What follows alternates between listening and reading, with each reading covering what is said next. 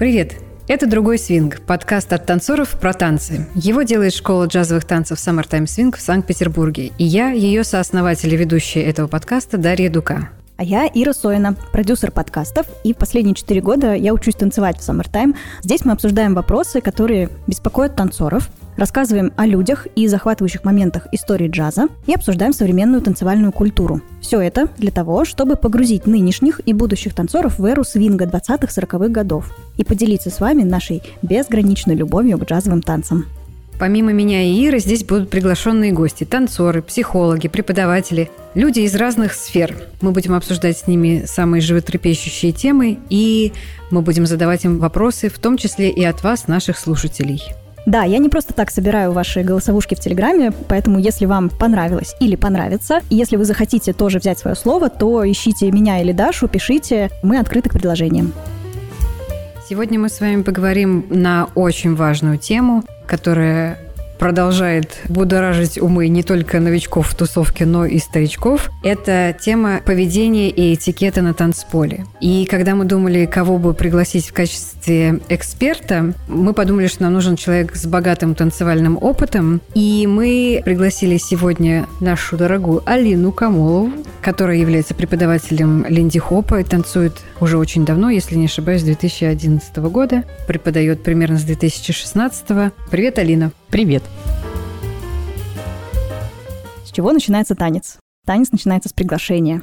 Давайте обсудим, как правильно пригласить человека на танцпол, как неправильно его пригласить? Какие ну, подожди, странные способы? Танец начинается чуть-чуть пораньше, когда ты собираешься на вечеринку, но про это мы поговорим попозже. Вот, а, потому что смотри, у меня на самом деле часто бывает так, что танец начинается с невербалики. То есть к тебе подскакивает какой-то партнер, делает тебе так многозначительный взгляд, или я, допустим, сама тоже так могу сделать, и довольно часто такое происходит. Насколько это валидный способ пригласить человека? Ты, конечно, можешь так делать. Есть рамки этикета, но ты в любом месте можешь немножечко их пододвинуть продвинуть. Если ты знаешь этого партнера, и у вас уже такие уже привыкли глазами такие оп-оп, let's go, окей. Но я стараюсь этого не использовать, и у нас есть рот и рука а хотя почему бы. почему ты стараешься этого не использовать? Потому что мне, например, непонятно. Может быть, он просто здоровается со мной глазами, может, ему в глаз что-то попало.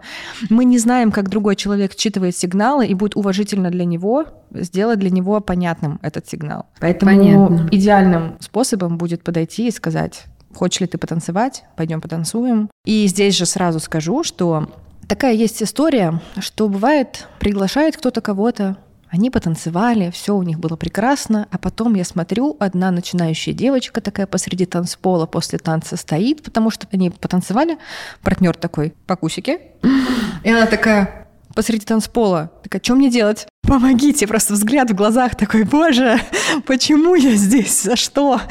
А, то есть конец танца, приглашение важно, но и конец танца тоже не менее важен. То есть здорово, если партнер свою партнершу, с которой он потанцевал, хотя бы немножечко с танцпола уберет. То есть где взял, туда и верни. Здесь, наверное, еще стоит сказать, что по этикету в наших социальных танцах приглашать может кто угодно. Неважно, ты лидер или фолловер. Дорогие фолловеры, пожалуйста, не стойте у стеночки, не стесняйтесь, а подходите и спрашивайте своих лидеров, хотят ли они потанцевать. Да. Расскажите про какие-нибудь странные способы позвать вас на танец. Было, было. Почему я считаю, что вот эта история, вот эта тема с этикетом, она важна, потому что очень много лет, и в начале танцевания я не понимала, что не окей. Ну, во-первых, просто взять за руку и потащить. За одежду, за волосы, прости господи. За волосы? Ну, за хво... Меня как-то, я пришла на вечеринку, у меня был хвостик, я стояла спиной, с кем-то разговаривала, ко мне подошли, за хвостик меня на танцпол вытащили. Боже. Вот. А была ситуация, когда я сидела на полу, и меня просто за ноги на танцпол вытащили. Как-то меня просто из коридора взяли на плечо и унесли. Ну, то есть... Бурная жизнь. Почему со мной ничего такого не происходило? Может, и слава богу, но тогда мне почему-то казалось это очень веселым и очень классным. Но сейчас, спустя много лет, я понимаю, что это настолько неуважительное отношение к другой личности, к человеку, к другому. Не могу такого припомнить, но я вот точно могу сказать, что как минимум половина приглашений это все-таки подмигнуть глазом и подставить локоть. То есть вербального оформления этих приглашений бывает не так, чтобы подставить много. локоть не худший вариант. Особенно если вы знакомы, и в ваших отношениях, в вашем взаимодействии это уже нормально. То есть бывает, что ты смотришь на человека, и непонятно, он готов танцевать или нет, да что он закрытый. Но это очень субъективная штука, очень непонятная. Я считаю, что пока мы ртом не проверили эту теорию, она не может подтвердиться, потому что очень часто люди просто сами по себе интроверты, и очень много интровертов приходят в линди-хоп, приходят в свинговые танцы. Реально очень много, очень большой процент людей интроверты. Им очень сложно социализироваться, они приходят, находят здесь безопасное комьюнити, где им нормально, комфортно, но при этом телесно они все еще не всегда открыты к диалогу танцевальному, может быть, и открыты, но вот по ним непонятно. Получается, что если у вас есть какой-то общий контекст, и вы умеете считывать невербальные ваши сигналы, там, подставление ладошек или взгляды, то это окей. Да. Если же нет, то лучше проверить ртом, словами, подойти, вежливо спросить и Конечно. так далее. То есть если есть контекст, то используйте Контекст, контекст. имеется в виду конкретно с этим человеком. Если вы дружочки, делайте, что хотите. Если вы не дружочки, то, пожалуйста, вежливо и уважительно к партнеру. Ира, привет. Спасибо, что напомнила про танцевальный этикет. А, Очень хотел поделиться своими мыслями. Во-первых, всем известно правило про два танца. Оно прям очень отлично и хорошо работает. Во-вторых, наверное, из неочевидных вещей, например, для мужчины, я считаю, что очень прилично и необходимо иметь сменную одежду, чтобы не выглядеть супер потным, ну и для девушки тоже. Желательно пользоваться как минимум э, дезодорантом, можно использовать легкий парфюм, что тоже сильно украшает танец, особенно ну, хороший парфюм. Мало кто этим пользуется, но мне кажется, что это прям классно и сильно изменяет э, сам танец. Еще для меня из неочевидного, что если как бы девушка не стоит на танцполе, ну или там где-то с краю танцпола, а где-то там сидит на диванчике, то значит она не хочет танцевать, и она там просто пришла пообщаться. Я и так это всегда воспринимаю, и мне сложно приглашать там партнерш оттуда.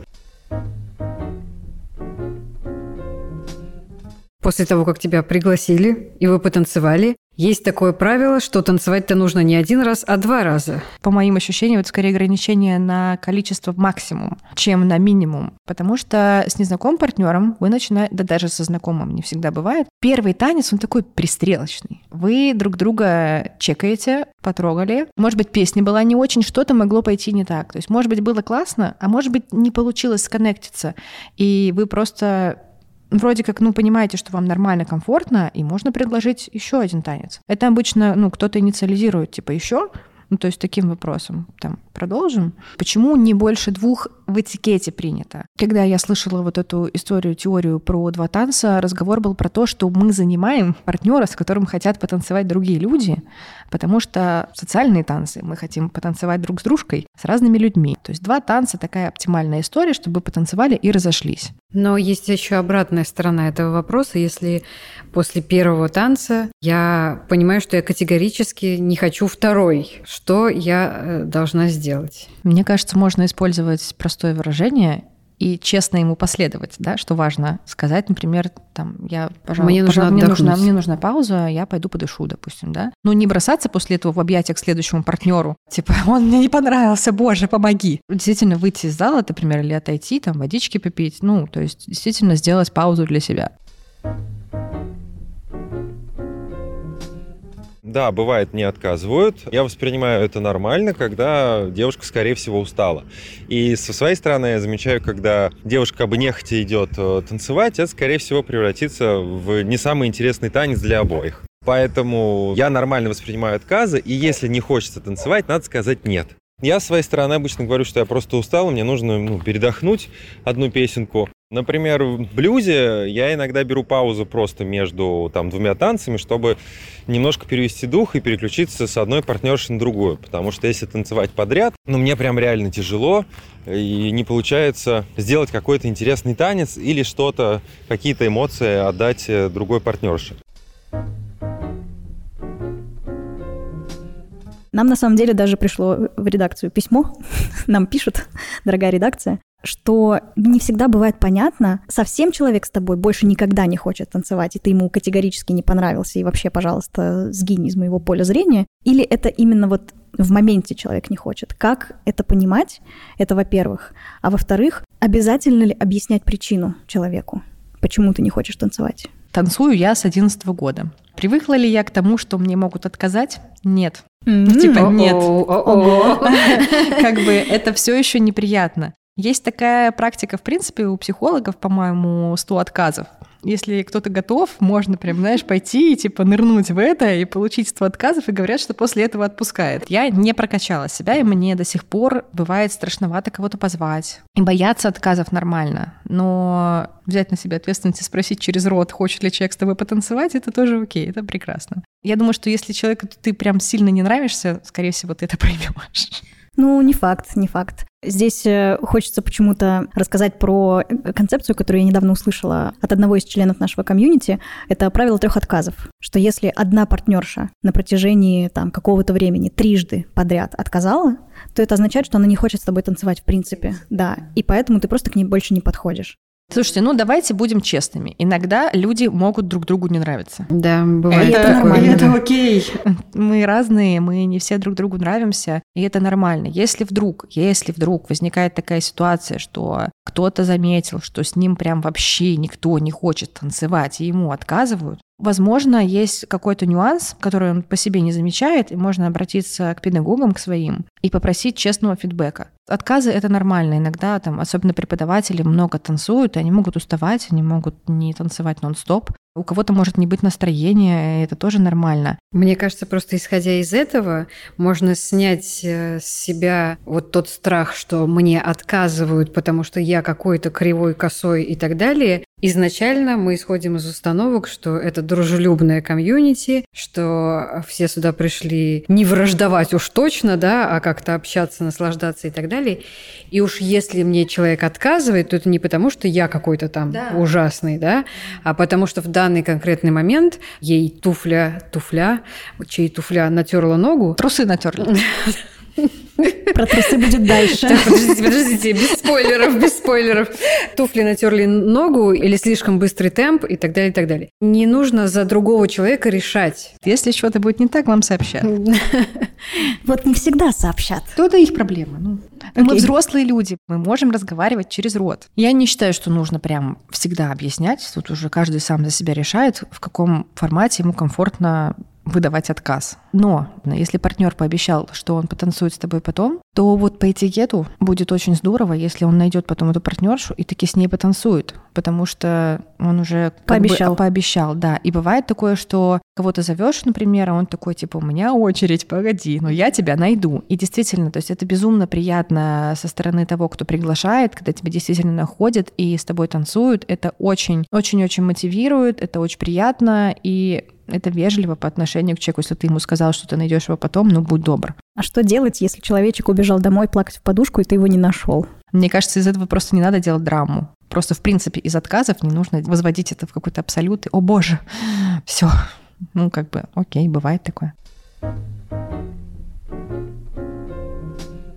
Хочется перейти к следующей теме. Аварии на танцполе. Случаи, когда вы влетели кому-то и даже не поняли, кому вы влетели. Или вы столкнулись с кем-то и знаете этого человека. Что делать в этом случае? Особенно меня интересует вот какая история, если ты понятия не имеешь, кто стал жертвой. И вот согласно этикету, о котором мы говорим, нужно к человеку потом подойти и извиниться. Что делать, если я даже не знаю, кого я пнула?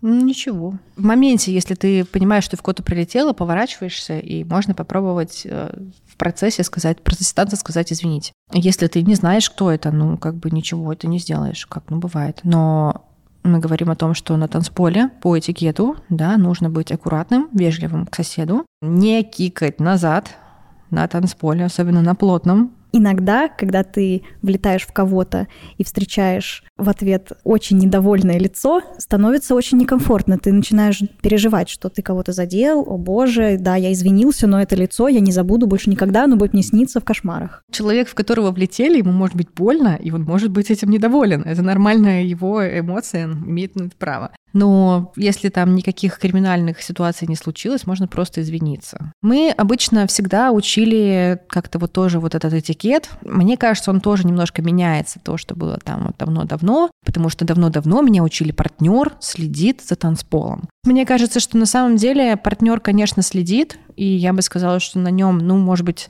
70-80%. Но партнерша тоже следит. Партнерши тоже имеют инструменты для того, чтобы перехватить видение, где-то остановить Или просто не вестись, да, если либо, либо, не, либо не вестись. Я, например, Кидают. на свингауты, когда, да, в размашистые свингауты, когда бегу, я всегда понимаю, что я могу ну, в какой-то момент подтянуться сама на руке, чтобы не было аварии. Мне страшно, я тоже жить хочу. У меня вот такой вопрос. Я прописал партнеру или партнер дал мне пендель в тандеме. Закончились ли на этом наши с ним отношения? А, потому что э, у меня есть такая история про то, что я регулярно отдавливаю в тандеме ноги одному партнеру. Андрей, прости, пожалуйста. Вот. И я, кстати, у него спросила, как он относится к этой истории. Что делать в партнерских отношениях? А что сказал Андрей? У меня есть э, очень простое правило, которое нас еще научили, когда я начинал танцевать. Если партнеры наступили на ногу, он, значит, вовремя ногу не убрал.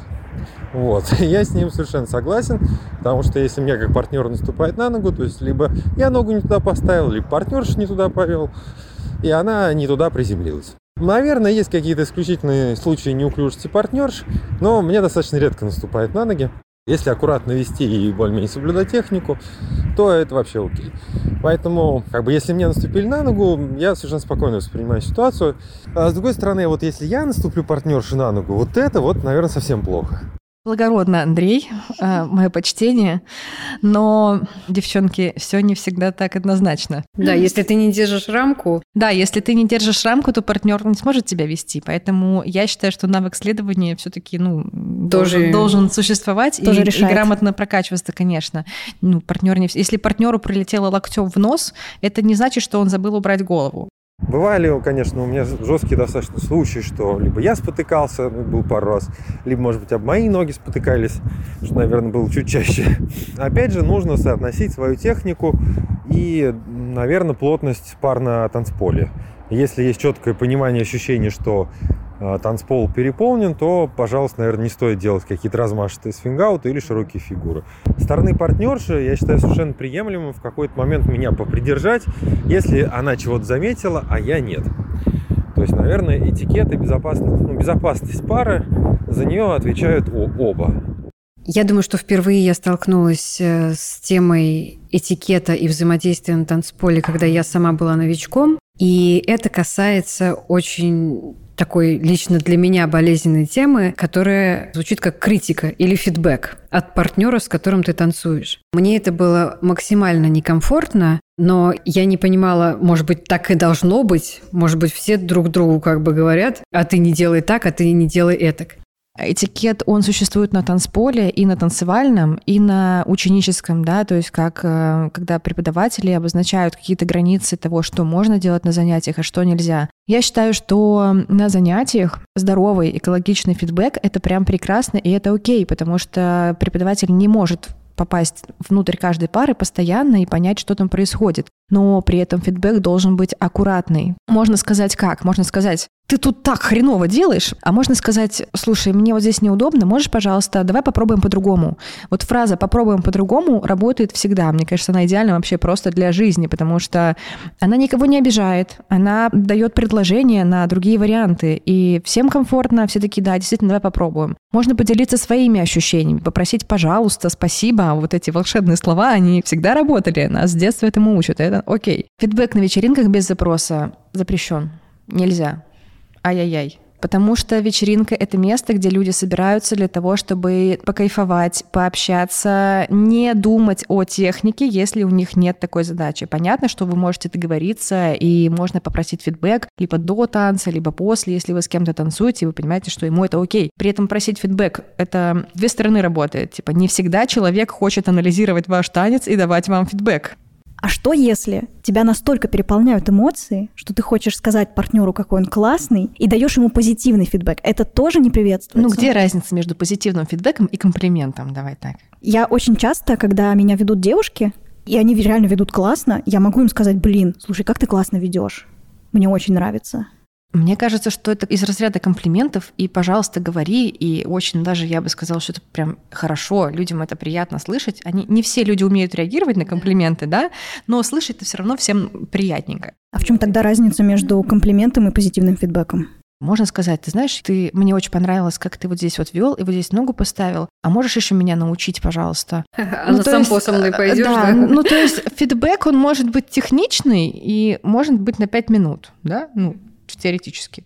Могу ли я пять минут рассказывать человеку о том, что как он, он делал? прекрасный. Могу. Я могу. Могу. Можно просто идти через я-сообщение, да, то есть говорить от себя, что мне было с тобой очень комфортно, для меня это там супер классное видение, я впечатлилась там твоими новыми фишками, не знаю, вариациями и так далее, и так далее, и так далее. И то есть, когда ты говоришь о своих впечатлениях, это воспринимается гораздо легче. Согласна. И с этим не нужно ничего человеку Тут делать. есть такой небольшой нюансик, потому что иногда, когда ты говоришь комплимент человеку, человек считает себя обязанным сказать ему то же самое о тебе, а он не может. Он такой, «М, к- к- врать не хочу. И вроде, ну, то есть бывает, что если вы не услышали ответного фидбэка в вашу сторону, вежливого, то это тоже может быть. И это не значит, что вы их Но это не значит, что с вами что-то плохое. Возможно, человек не умеет говорить. Возможно, он не в таком восторге, как вы. Ну, типа, это тоже окей. Просто если вы говорите комплимент, нужно понимать, что такая же связь может и не прилететь. Нет, просто не нужно говорить комплимент, ожидая комплимента в да, ответ. Да, Вот. да, верно, верно, да. Да, только, да. только искренние комплименты. Да, еще со стороны партнера я считаю очень важным обращать внимание на партнершу и на ее просто физическое удобство, может быть, физиологическое, то есть не дергать руки, не делать каких-то суперсложных вещей, если партнерша начинающая. То есть со стороны лидера очень важно отмечать уровень фолловера и танцевать соответствующе. Если ему кажется это скучным, ну, выкручивайся. Хороший лидер может интересно станцевать с фолловером любого уровня. Я думаю, что я ни разу в жизни такого не делала, но может возникнуть ситуация, когда тебе хочется прекратить танец прямо во время танца. Насколько это может быть оправдано, как это сделать, или нельзя это делать и нужно терпеть. Да, я всегда терплю. Я помню, был один партнер, который чуть не выломал мне руки, и я такая, боже, боже, Вот пожалуйста, такое поскорее из терпеть не- кончится. Такое терпеть не надо. То есть бывает действительно опасные для здоровья истории. Такие истории, если кто-то понимает, что ему прям это прям опасно, что это может быть травматично, то это нужно прекратить. То есть прям в середине танца можно сказать, извини, я больше не хочу продолжать этот танец. Не надо говорить ему, какой он нехороший человек. Сказать, опять же, вежливо, да, аккуратно, но прекратить. То есть это можно остановить. Да, считаю совершенно неприличным приходить на вечеринку пьяным, сильно пьяным. Ну, там сколько-то бокал, два вина, окей, но вот когда прям там пахнет перегаром, это не очень. Лично у меня совершенно нет совместимости танцев и алкоголя, я либо пью, либо танцую, вот, и всегда обычно танцую трезвым, иначе реально нарушается координация, и кажется, что ты так классно танцуешь, а на самом деле прям жутко лажаешь, и партнерше жутко неприятно. Точно так же я считаю, что можно выходить из танца, если вы понимаете, что ваш партнер очень пьяный. Это опасно, это реально опасно. Я знаю случаи, когда с пьяным партнером партнерши получали травмы до переломов. Ну, вряд ли кто-то захочет подвергать себя такой опасности и прекратить это абсолютно нормальная история. Понятно, что все все равно иногда любят расслабиться на вечеринке, любят немножечко выпить, но нужно понимать, какие у тебя есть границы свои, и что партнеры чувствуют запахи. Я помню, что там еще был разговор про парфюм, насколько да, это да, да, да. приемлемо. Ну, парфюм приемлемо, ну, как бы не бутылка.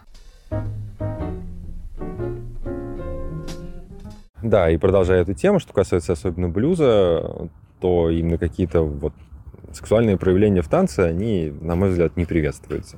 Да, с этим можно поиграть, но это не должно выходить из такого понятия флирта, хотя, может, он для разных людей по-разному, но прикосновение в неприличных местах, наверное, в танце тоже не приветствуется. То есть партнер не имеет права, не должен там класть руку, скажем, откровенно где-то на бедра и- или как-то по-другому.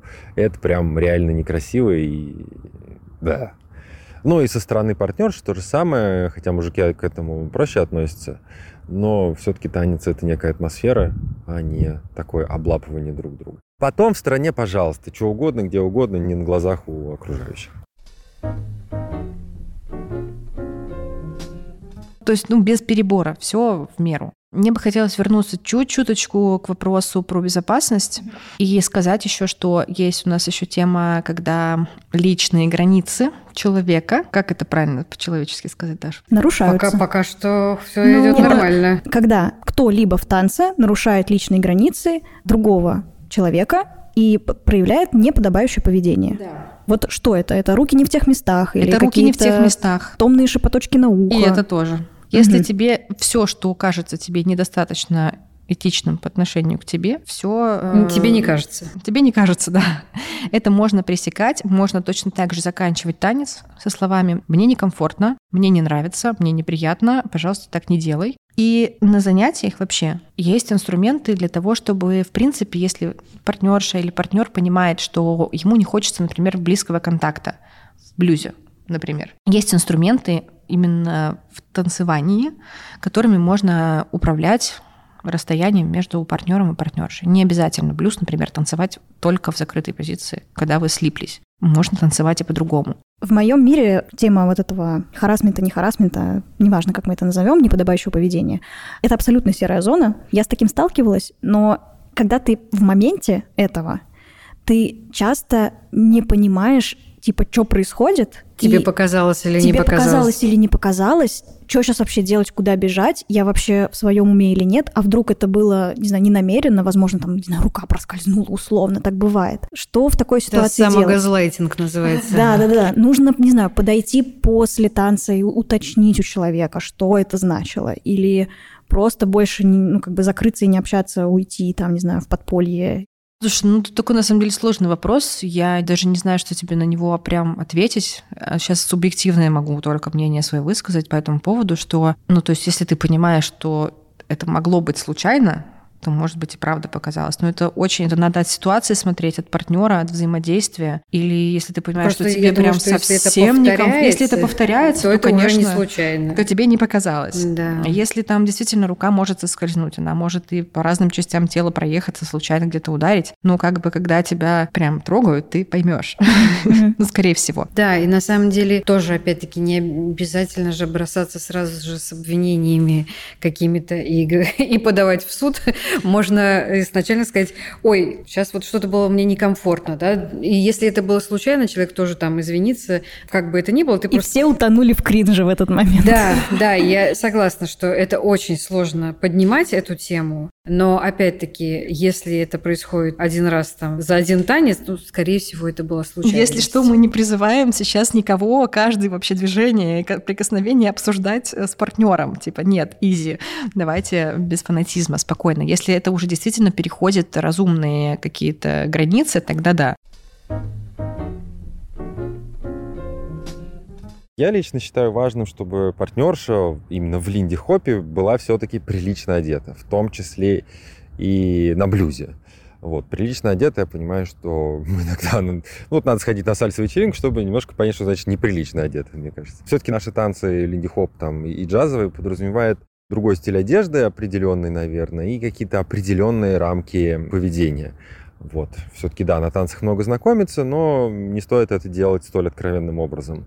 Можно как-то намекнуть, э, показать свою заинтересованность и продолжить там знакомство дальше, но в рамках танцпола все должно быть прилично. Еще, наверное, считаю неприличным на танцполе целоваться и вот так проявлять свои чувства, даже если это твой супруг, супруга или человек, с которым ты встречаешься, все равно это может быть неприятно для окружающих, и танцпол это ну, другое место, не для поцелуев. Поцеловаться можно как бы отдельно, где-то в стороне, пожалуйста, на танцполе не стоит.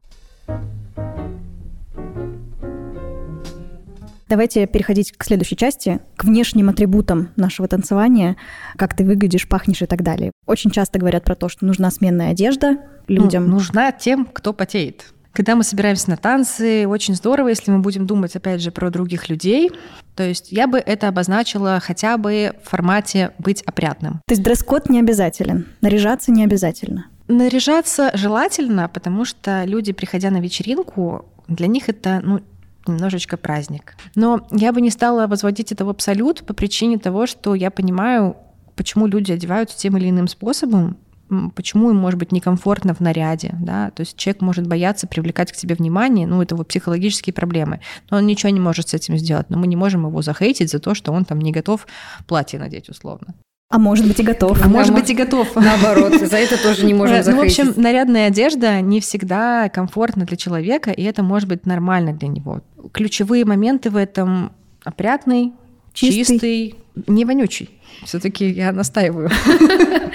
А еще важный момент это чтобы детали твоей одежды и прически не влетали, соответственно, партнеру, соседним Да. парам, потому что я лично человек с короткой стрижкой ни разу, ладно, я хотела сказать другое, я лично получала хвостами от э, обладательниц э, роскошных волос в лицо, и когда человек крутится, это реально может быть больно. Да, да, это мое любимое, одна из моих любимых замечаний для начинающих девчонок. Я обычно всегда говорю на занятиях, что девчоночки, волосики давайте уберем. Как думаете, почему? Можно понаблюдать, как продолжающие партнеры, эдвансеры, которые давно танцуют, особенно у кого такое прям активное прошлое, и они часто, они когда вращают партнершу, они закрывают глаза на рефлексах.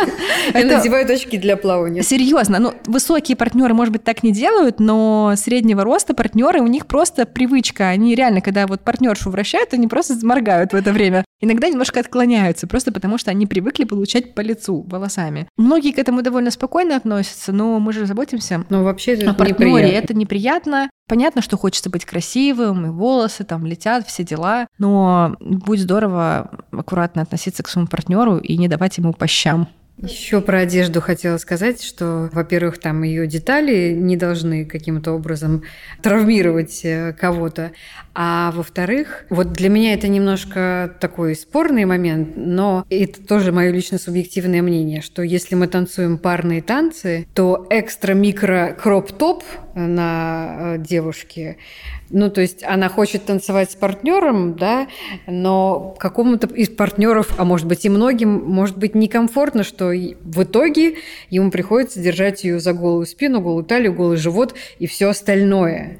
Я проводила небольшие соцопросы, это было довольно давно, но слышала от партнеров такой комментарий, что если у партнерши голая спина, а мы все помним, да, мы танцуем довольно активно и потеем. Если у партнерши голая спина и у партнеров, например, голое плечо, это не очень комфортно. Я по себе могу сказать, это не всегда комфортное соприкосновение тактильно. Потому что рука просто контакт и сцепление партнера с партнерской спиной. С партнерской. И с партнерской спиной, где ему нужно, чтобы было э, ведение, точкой для ведения. Она просто теряется, ему неудобно. И точно так же могу сказать здесь про всякие скользящие платья, двухслойные бывают такие. То есть тоже бывает, партнер кладет руку на верхний слой платья, пытается партнершу повернуть, платье уехало, а партнерша осталась. Поэтому тоже такие бывают нюансики в одежде. То есть как бы мы все за свободу самовыражения, да, и одевайтесь как хотите, но когда я Но не вижу... так. Но не так, да, пожалуй, но не так. Меня озадачивает это противоречие, что, с одной стороны, мы все такие супер принимающие, у нас э, diversity, разнообразие, мы принимаем всякие разные проявления других людей. Но при этом у нас дофига правил. У нас кольца нельзя, браслеты нельзя, длинный маникюр Ну, нельзя, я не говорила волосы нельзя. собрать. Было, Не пожалуйста, может быть, подумайте перед Да. тем, как это сделать, насколько это будет комфортно для партнера. Но вот в такой дело. формулировке. Смотри, у нас комфорт у всех различается. Люди же все очень разные. Кому-то комфортно, что от партнера пахнет парфюмом, а кто-то это терпеть не может. Если со мной танцует человек, а я не знаю, вообще есть у него переносимость, а может быть ее нет, вот как мне понять? Это вроде такая мелочь, но она может все заруинить. Слушай, ну давай не драматизировать. Правила — это рекомендации. Мне кажется, это даже не правила. Вот с этими всеми историями про кольца, про какие-то предметы одежды, которые могут мешать, это довольно индивидуальная история. То есть ты сам решаешь, ты сам принимаешь решение. Хочешь ты так делать или нет? Но если ты заботишься о партнере, то как бы, ну, это твоя ответственность. Ну, А, я об этом ну, говорю, как будто очень-очень много всяких вот таких мелочей, о которых нужно думать как будто больше о партнере, нежели о себе. Найди баланс. Но это рекомендации, это не правила, не прям лютые жесткие ограничения. Так, значит, у нас тут это... Часики а, на руке не пускаем на На, вечеринку. дверях, перед дверьми такой, значит, часы снимаем, вот там ящик. Часы, кольца, браслеты. Да, Мне давайте, кажется- телефончики, все оставляем. Кажется, Парфюма слишком много, помо... там душ, Помойся, иди да. помойся. Ну, как бы вряд ли такое будет существовать. Мы все равно все взрослые можем принимать, брать на себя какую-то ответственность и решать, что мы там готовы делать, что мы не готовы. Мне кажется, что попадая в какое-то сообщество и желая быть его частью, ты все равно подписываешься на какие-то условности, ограничения, правила и так далее. То есть, если ты хочешь быть в социальных танцах, которые подразумевают стопроцентное взаимодействие с другими людьми, взаимодействия эти регулируются некими правилами, чтобы в итоге людям было друг с другом приятно. Резюмируя, если вы хотите надеть гигантское царапающееся кольцо, надевайте, но перед тем, как выйти на танцпол, снимите и положите его на скамеечку. Да, история про Пентис. Значит, десятилетие школы Summertime Swing. Мы с девочками выступали на хоруслайне, и у нас были черные шортики. И я не знаю, каким местом своего мозга я думала, что это будет прекрасная идея надеть под черные шорты абсолютно белоснежные труселя. Благо, у нас номер был без вот этих вот замечательных всяких э, махов э, слишком больших, там на шпагат никто не садился. Но после того, как праздничная программа закончилась, меня ловит мой трюколидер, с которой мы активно треним трюки становимся перед фотографом специально, красиво, чтобы у нас вышел красивый кадр. Я делаю ножкой эть, и когда мы получаем снимки, я вижу совершенно потрясающий пансушот, где мои, эти замечательное мое белье, оно светит просто в глаз любому, кто посмотрит на эту фотографию. Друзья, если что, я в курсе. Я сама от души поржала над этой ситуацией. Э, мы с девочками из Хоруслайна поржали все над этой ситуацией. Но в итоге мы ее, конечно, исправили и написали фотографу, что, может быть, стоит как-то это замазать. Э, спасибо человеку, который проявил рвение. Вот такая история. То есть, понимаете, да, у нас по этикету под платье всегда нужно носить шортики, но я же ведь была в шортиках. Но это не помогло. Но это не помогло, поэтому... Думаем головой. Думаем головой про то, что мы носим. У меня есть тоже хорошая история. Не знаю, какой год, может, 13-й, ну какой-то прям люто-бородатый год. Москва, соревнования, что-то типа финалов. И, значит, одна гражданка делает трюк прямо на суде и переворот через руку. И ее красные стринги шли красной линией в рассказах и байках свинг-денсеров еще лет шесть потом. Почему мы говорим про этикет? Есть определенные рекомендации, но нарушая эти рекомендации, можно стать байкой. Почему мы это высмеиваем? Ведь человек мог Случайно забыть, это сделать. случайно это сделать, не подумать. Да, к сожалению, такое бывает. Я тоже пару раз забывала надеть шорты на вечеринку. Такое случается. Почему мы из этого делаем историю? Чтобы этого не случалось. Мы используем этот пример как подтверждение того, почему про это надо помнить. Потому что можно просто сказать, ребят, есть такое правило, а можно привести пример и объяснить, почему не надо так делать. Это Потому что это, это не просто шутка. Типа, это не просто я придумала и сказала. Это действительно бывали такие ситуации. Это действительно потом человеку было некомфортно. И постараться... Это просто поможет людям потом не забывать. Но мы не можем управлять людьми, мы не можем управлять их восприятием. Люди все равно что-то думают про какие-то ситуации, и все равно у них психика человека, психо... ну, как бы мы, вот мы люди, мы социальные существа, мы все равно что-то думаем про что-то. Поэтому мне кажется, что это нормально, что у нас есть ситуация, мы можем из нее взять урок из чужой. Ну, можно взять в том числе и своей, потому что поначалу, а, опять-таки, я по себе сужу, когда я выбирала какие-то платья, в которых я буду... И, например, они чисто физически не предполагали верхней части нижнего белья, ну, потому что, короче говоря, не предполагали. У меня и лямки падали вот во время танца прямо, обнажая меня по пояс. И все это съезжало туда-сюда-сюда. То есть сначала ты просто из-за отсутствия опыта, потом, естественно, я поняла уже, что вот это платье не подойдет, вот это платье надевать нельзя. Да, оно очень красивое, но я могу постоять в нем на сцене с микрофоном и объявить номер, но танцевать в нем не надо. Это тоже приобретается с опытом, но, может быть, кому-то чужой опыт тоже поможет Да, э, да, мне кажется, это выбрать. прекрасно, когда есть возможность поделиться своим опытом и чужим в том числе, к сожалению, негативным. Но чтобы это было просто объяснением, почему стоит обращать на это внимание. Как-то мне грустно от сегодняшнего эпизода. А в чего тебе хотелось бы э, изменить, чтобы стало весело? Или почему стало грустно? Нет, мне не хотелось бы, наверное, изменить, но хотелось бы, знаешь, как-то расслабить и себя, и слушателей, потому что сейчас как будто есть ощущение, что, готовясь на вечеринку, я так, вот тут лифчик надела, не надела, это я не забыла, тут надо не слишком передушиться, здесь надо, значит, а вдруг я там немножко вспотела, а у меня с собой нет запасной футболки, боже-боже. Ну, короче, это как будто бы очень большой объем подготовки и информации, которую мне нужно помнить, а я же на танцы прихожу, типа, кайфовать, И любимое мое платье, оно там условно с открытой спиной, например. И что вот в связи со всем этим делать? Что у нас есть какой-то свод вот этих рекомендаций, но я во что-то могу не вписаться, или у меня нет объемов оперативки в голове, чтобы столько помнить. И что мне теперь, не ходить на вечеринки? Ну нет же. Но я думаю, что это все копится, опять-таки, с опытом. Что-то ты берешь э, сознательно. То есть ты не знал, как правильно, например, приглашать, и можно ли, чтобы там фолловер приглашал. Ты узнал, ты берешь это себе. Там про одежду всех нюансов невозможно сразу же учесть. Мне кажется, невозможно в принципе учесть. Одежда такая разная, люди такие разные по физиологии, все мы такие разные, и ну как бы это нормально. Я говорю, не надо возводить все эти рекомендации в драму в какую-то. О боже, только так и больше никак. Ну как бы зачем? Просто взять оттуда, что ты знаешь, типа, о, вот это прикольная идея, да, действительно, я про это раньше не думала, я могу этим воспользоваться и об этом подумать. Я думаю, что я из э, процесса подготовки к этому эпизоду, из наших обсуждений, я вынесла очень важную для себя мысль, что когда ты варишься в этой тусовке 10 лет и более, есть ощущение, что всем и так все понятно. А оказывается, что люди не знают, что можно самому приглашать, что можно отказать, что там тролливали тили Это просто для меня подчеркивает важность темы этикета и актуальность ее, и что об этом нужно говорить и нужно повторять.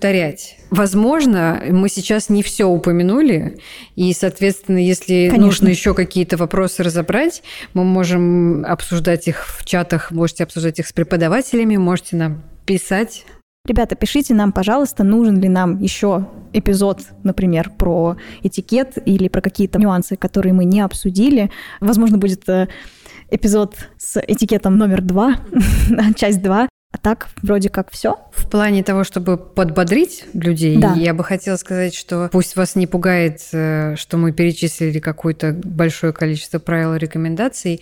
Все это направлено исключительно на то, чтобы всем нам друг с другом было хорошо.